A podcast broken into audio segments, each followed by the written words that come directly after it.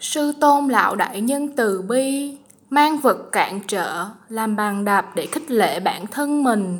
Đường không chuyển hướng, người sẽ chuyển hướng.